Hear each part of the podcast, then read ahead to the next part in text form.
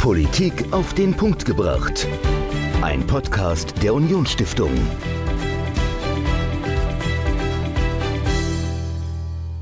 Hallo und herzlich willkommen zu einer neuen Folge von Politik auf den Punkt gebracht. Ich bin Dominik und wir schauen diese Woche auf den Krieg in der Ukraine. Genauer gesagt auf die Auswirkungen des Krieges hier bei uns in Deutschland, im Saarland. Und ich habe mich mit Franz Josef Eberl unterhalten. Er ist Präsident der Landwirtschaftskammer des Saarlandes und mit ihm habe ich darüber gesprochen, welche Auswirkungen der Krieg in der Ukraine auf die Landwirtschaft im Saarland hat, was das bedeutet für die Bauern, aber auch was das bedeutet für die Verbraucher und welche Rolle beispielsweise der Weizenexport aus der Ukraine und Russland auch für Auswirkungen auf unseren Markt hat und auch weltweit. Das ganze Interview hört ihr jetzt. Viel Spaß dabei.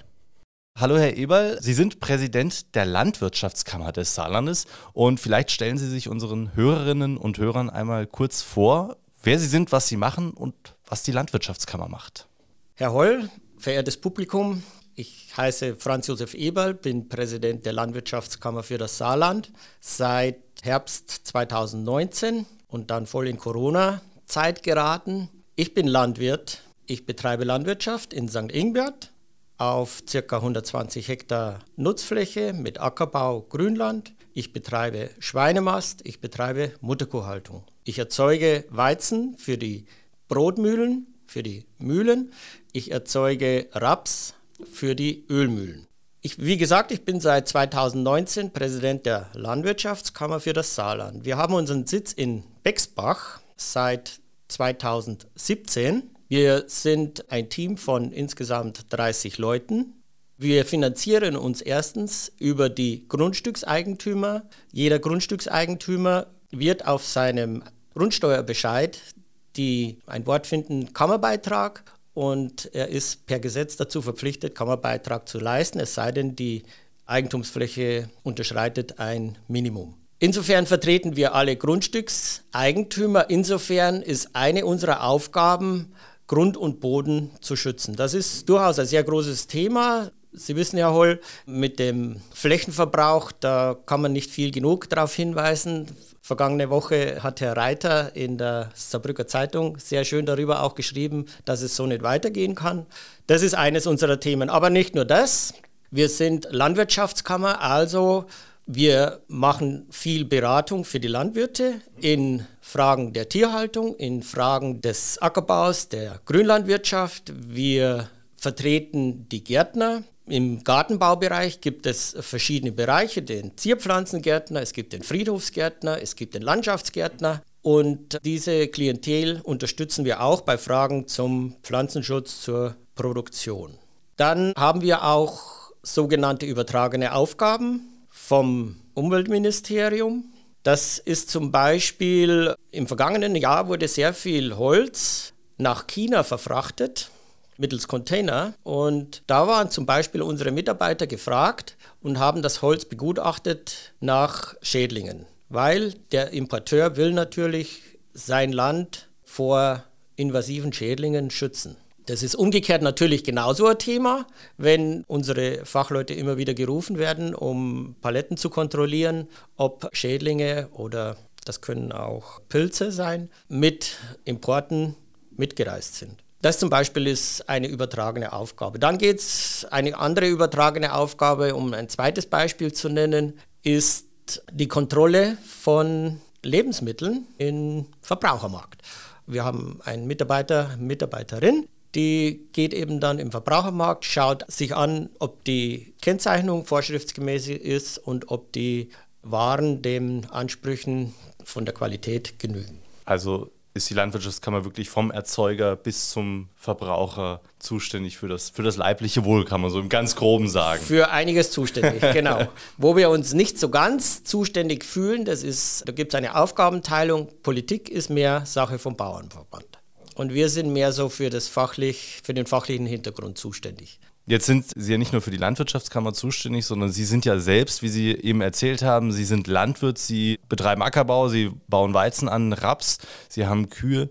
Wie haben Sie denn die letzten Jahre mit Corona und jetzt auch mit dem Krieg in der Ukraine erlebt als Landwirt? Waren es sehr, sehr schwierige Zeiten? Hat Corona und hat der Krieg jetzt viel Einfluss gehabt? Oder würden Sie sagen, es ist Business as usual und es sind andere Themen, die viel mehr Gewicht haben? Also die Corona-Zeit, die hat die Landwirtschaft nicht so sehr belastet. Schlicht und ergreifend, weil unser Arbeitsplatz ja so Einzelarbeitsplatz ist. Wir sind für uns, wir konnten unsere Aufgaben erfüllen, fast so wie wir wollten.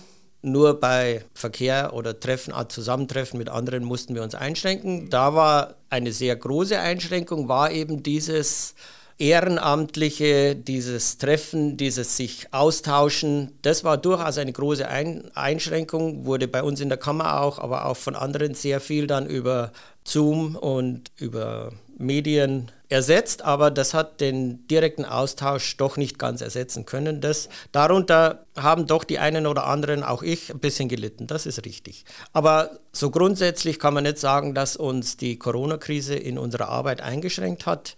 Der Beginn des Krieges, gut, mein eigenes Erleben war, ich habe eigentlich bis einen Tag vorher dran, nicht dran glauben wollen und nicht dran geglaubt, dass Putin diesen Schritt macht. Blauäugig, wie ich bin. Aber es war nun mal so.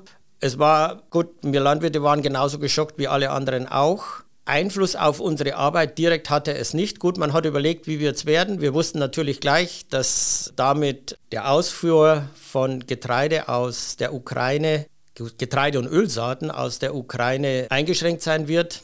Wir wussten natürlich gleich, dass das Auswirkungen auf Öl und Energie haben wird. Man wusste aber nicht eigentlich so genau, wie soll man reagieren, schnell kaufen, nicht schnell kaufen, dauert es lang, dauert es nicht lang. Es ging uns im Prinzip wie allen anderen. Okay, okay. Jetzt haben Sie gesagt, ja, Sie, Sie haben damit gerechnet, die Energiepreise steigen.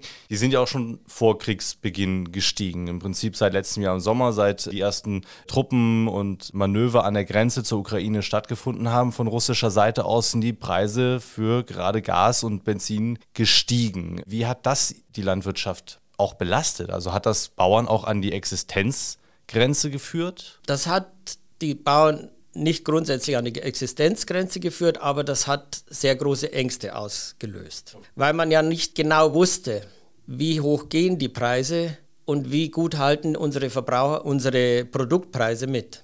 Wir wissen heute eben, dass seit Kriegsbeginn bis jetzt in etwa nochmal 15 bis 20 Prozent beim Ölpreis draufgekommen ist. Das tut uns vor allen Dingen weh direkt im Dieselverbrauch. Unsere landwirtschaftlichen Maschinen laufen ja überwiegend mit Diesel. Das tut uns noch mehr weh im Düngerbereich. Aber wie Sie vorher sagten, der Anstieg der Energiepreise war ja schon ab Sommer letzten Jahres und wir, wir hatten das Problem eigentlich schon ab Herbst, dass die Energiepreise uns Sorgen in die Stirn trieben. Wir haben aber gleichzeitig gesehen, an den Marktveröffentlichungen, dass Weizen, speziell Weizen und speziell Rapssaat, im Preis auch stetig gestiegen sind. Und auch speziell jetzt nach dem 24.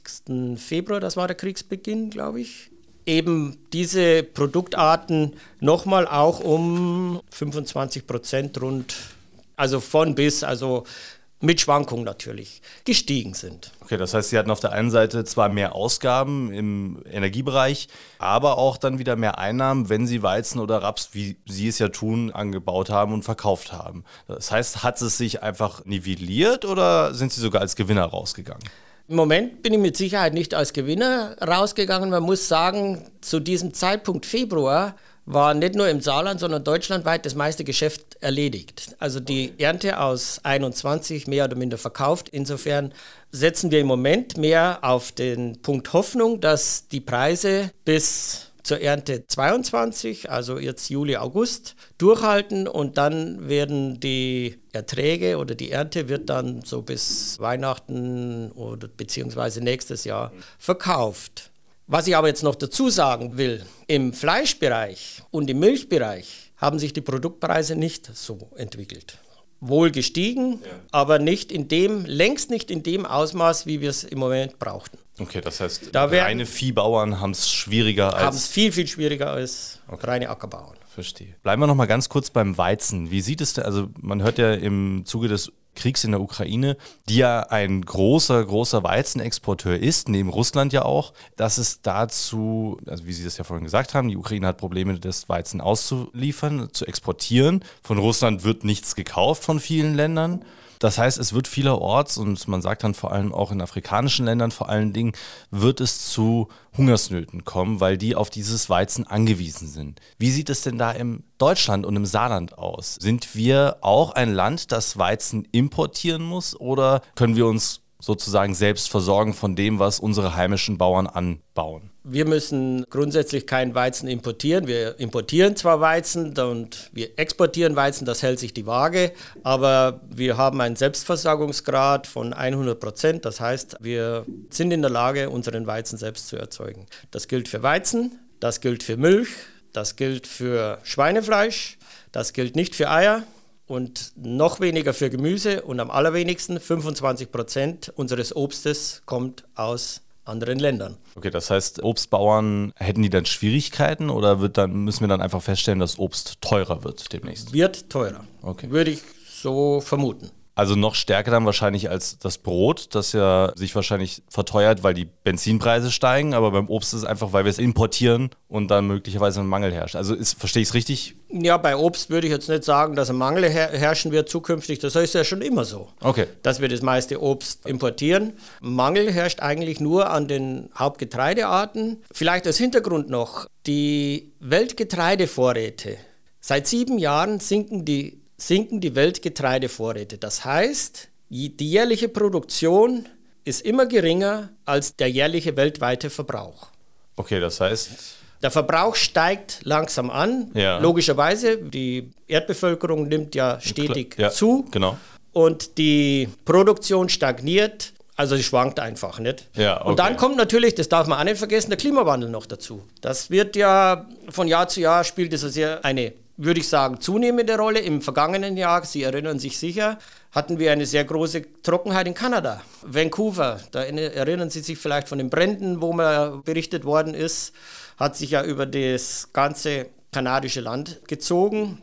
Das war wohl auch mit Auslöser für die steigenden Rapspreise, weil Kanada ist traditionell ein großer Rapsexporteur. Aber liegt denn darin vielleicht auch für deutsche und saarländische Bauern eine Chance? Also steigen die jetzt plötzlich um, weil sie sagen, oh, der Preis für Raps und Weizen, der steigt relativ stark an und es ist wahrscheinlich absehbar, dass es so bleiben könnte oder sogar noch höher geht. Steigen jetzt viele Bauern um auf Weizen- und Rapsproduktion oder lohnt sich das doch nicht?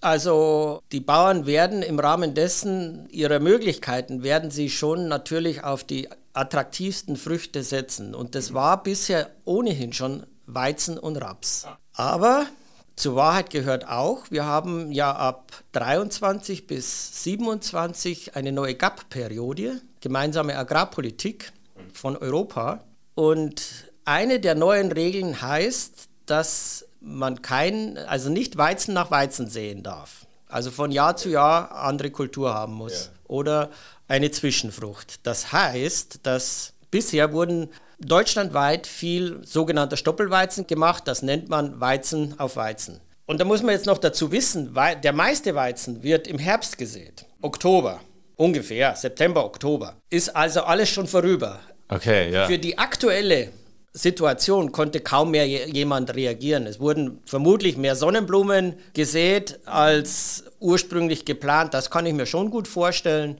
Aber, aber so, dass man sagen kann, da haben die deutschen Landwirte jetzt einiges anders gemacht, das würde ich also so überhaupt nicht sehen. Und natürlich werden sich die Landwirte für die kommende Saison, die ja mehr oder minder nach der Ernte schon wieder beginnt, also im Herbst, schwer überlegen, wo habe ich meinen besten Beitrag für mein Einkommen. Wie sieht das denn in anderen landwirtschaftlichen Bereichen aus? Also äh, bei der Tierzucht, beim Weinbau, hat da der Krieg nochmal eine andere Auswirkung oder ist es da ähnlich wie auch beim Weizen, beim Ackerbau?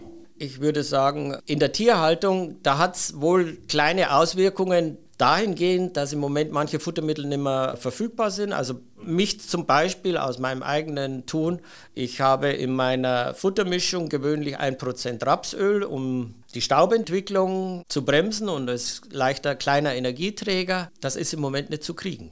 Das sind insofern sind kleine Auswirkungen. Und was auch Auswirkungen, also für die Milchviehhalter ist eine große und entscheidende Auswirkung, die ersetzen, die haben viel Eiweiß aus Soja, Bohne ersetzt durch Eiweiß aus Rapsextraktionsschrot, was nach der Ölpresse überbleibt ist ein sehr eiweißreiches Futter für die Kühe gut geeignet. Und die haben natürlich, das ist natürlich im Preis auch stramm gestiegen und macht den Milchproduzenten schon Probleme. Wie sieht es beim Wein aus beispielsweise? Haben unsere Weinbauern an Mosel und dann in Rheinland-Pfalz auch an der Saar, haben die größere Probleme jetzt durch den Krieg oder bei denen sind die relativ unbetroffen, außer was die Energiepreise anbelangt? Da würde ich jetzt, also ich bin nicht der ausgewiesene Experte für Wein, das muss ich ganz klar sagen.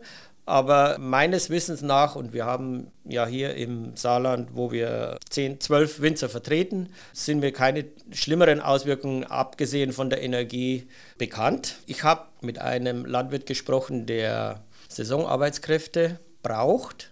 Und der hat mir gesagt, das ist eigentlich kein Problem, das sind in der Regel gewachsene Beziehungen. Es kommen natürlich auch Saisonarbeitskräfte aus der Ukraine hierher. Ja. Und wenn die nicht kommen können, dann ist es eigentlich für die Betriebe im Moment, für unsere kleinen Betriebe hier im Saarland, nicht das größte Problem. Da wird über Beziehungen, lässt sich da vieles regeln. Ich kann mir jedoch vorstellen, dass es vielleicht in der Vorderpfalz, wo es große Gemüsebaubetriebe gibt, dass es da eine andere Hausnummer ist, Saisonarbeitskräfte zu bekommen. Ja, ja. Ich finde aber auch, das sollte also sowieso nicht unser Problem sein. Ich finde, die, die ukrainischen Arbeitskräfte, die werden irgendwann und hoffentlich möglichst bald zu Hause wieder gebraucht. Das ist eigentlich, finde ich, viel wichtiger wie, wie unsere, in Anführungsstrichen, kleinen Probleme dann. Das ist auf jeden Fall die Hoffnung. Und wenn wir jetzt mal in die Zukunft blicken, also ist ja natürlich immer, Blick in die Glaskugel ist immer schwierig, aber wenn Sie jetzt mal zwei, drei, vier, fünf Jahre auch nach vorne blicken, wie wird sich die Landwirtschaft in den kommenden Jahren im Saarland verändern? Jetzt nicht nur mit Blick auf den Krieg und diese extremen Veränderungen, aber auch ganz allgemein. Wie sehen Sie die Entwicklung im Saarland? Im Moment ist der Trend nicht nur im Saarland, sondern bundes- und europaweit dass die Viehbestände zurückgehen, mhm. stark zurückgehen. Bei Schweine, im Schweinebereich sind das, die letzten drei Jahre waren es 10 weniger. Aktuell kriege ich mit, dass sehr viele Kollegen in diesem Bereich aufhören. Auch im Rinderbereich ist bundesweit sind die Bestände äh, zurückgegangen, im Saarland eher sogar noch mehr und im benachbarten Rheinland-Pfalz genauso. Das ist ein, ein Trend im Moment. Der, die andere Sache, die uns doch stark beeinflussen wird, ist für mich der Klimawandel, wo wir vielleicht doch dann irgendwann feststellen müssen, das eine oder andere geht nicht mehr, wegen fehlenden Wasser oder wegen zu viel Sonne, Sonnenbrand.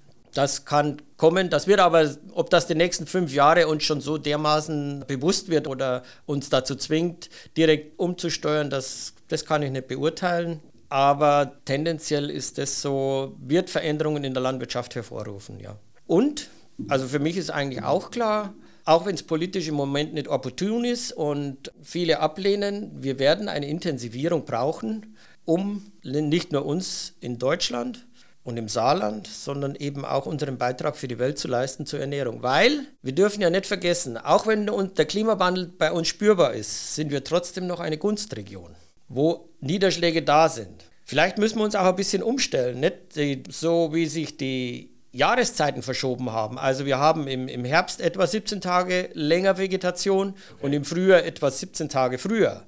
Das hat natürlich zur Folge, dass wir mit Aussaatterminen und, und mit, mit Pflegemaßnahmen anders arbeiten wie früher.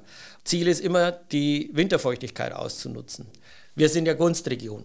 Und damit sind wir schon privilegiert auf dieser Welt. Ja. Wenn wir uns jetzt schon mal mit Italien, Spanien vergleichen, wo es ja definitiv viel, viel trockener ist, nach weiter unten, der am Äquator entlang, ja. ist ja auch nochmal viel schwieriger. Und deshalb ist es schon auch unsere Pflicht, nicht nur an uns selbst, sondern auch an die anderen zu denken. Okay, also der eigentliche Auftrag dann sogar noch hin zum Export uns auszurichten. Durchaus, gehört dazu. Wenn wir in der Lage sind, Nahrungsmittel zu produzieren, sollten wir das tun. Das ist auch ein bisschen Pflicht gegenüber den anderen Menschen. Und wir werden, das ist wahrscheinlich auch kein Geheimnis, dieses Jahr werden mit Sicherheit leider noch mehr ein paar Millionen, ich will die Zahlen gar nicht so, was ich wirklich glaube, nennen, verhungern müssen. Auch dazu muss man sagen, das ist nicht immer nur weil, kein Nahrungsmittel, weil die Nahrungsmittel nicht verfügbar sind. Es ist auch oft eine politische Frage. Herr Eberl, vielen herzlichen Dank für das Gespräch. Es hat großen Spaß gemacht und ja, wir werden gespannt darauf blicken, wie sich die Landwirtschaft im Saarland, Deutschland und weltweit in den nächsten Monaten und Jahren entwickelt. Herzlichen Dank für das Gespräch. Ich danke auch. Franz Josef Eberl, Präsident der Landwirtschaftskammer des Saarlandes, im Gespräch über die Auswirkungen des Kriegs in der Ukraine auf unsere Landwirtschaft hier im Saarland, in Deutschland und natürlich auch weltweit. Und in der nächsten Woche schauen wir uns mal an, welche Auswirkungen der Krieg in der Ukraine auf unsere Industrie und auf den Handel haben. Dann spreche ich mit Oliver Groll. Er ist Geschäftsführer der Industrie- und Handelskammer des Saarlandes. Das hört ihr also nächste Woche. Und bis dahin schaut doch einfach mal auf unsere Homepage, was wir dort weiterhin für euch bieten. Unionsstiftung.de. Guckt einfach mal rein. Und wenn ihr Fragen habt, schreibt uns gerne podcast at unionsstiftung.de. Und dann hören wir uns nächste Woche wieder. Bis dahin. Politik auf den Punkt gebracht. Ein Podcast der Unionsstiftung.